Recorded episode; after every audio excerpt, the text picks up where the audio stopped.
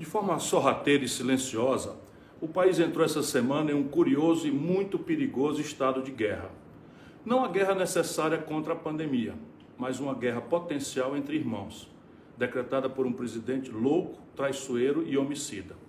Sim, minha amiga, sim, meu amigo, já está vigorando desde esta segunda-feira o decreto das armas que foi assinado por Bolsonaro à revelia da maioria dos membros do Congresso Nacional e com a cumplicidade de alguns dos seus aliados. Entre outros absurdos, ele permite que uma só pessoa possa ter seis armas, que atiradores possam ter 60 e caçadores 30. O número de munição permitida também aumentou para uma quantidade absurda. Para que isso, minha irmã? Para que isso, meu irmão? Para que isso quando até a sociedade mais armamentista do mundo, os Estados Unidos, começa a rever a permissividade com armas?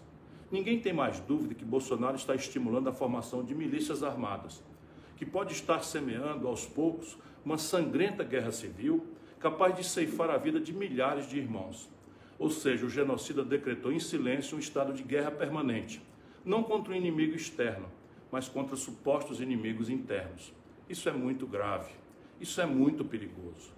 Com armas fáceis nas mãos, todos são potencialmente inimigos de todos você passa a ser inimigo potencial do seu vizinho, de seus colegas e até de sua própria família.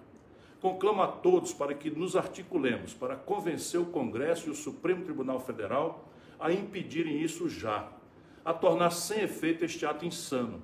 Cada dia de vigência desse decreto pode causar danos irreversíveis, provocando uma espécie de corrida armamentista dos potenciais milicianos.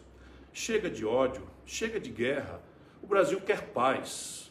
Quero encerrar com versos imortais de Castro Alves, que são o contrário de tudo que Bolsonaro prega e faz. Ó oh, bendito que semeia livros, a mão cheia, e manda o povo pensar.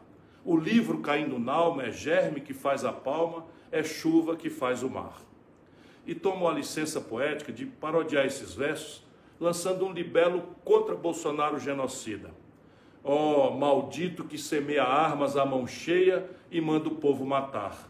A bala no ninho da alma é germe que tira a calma, tragédia a se anunciar.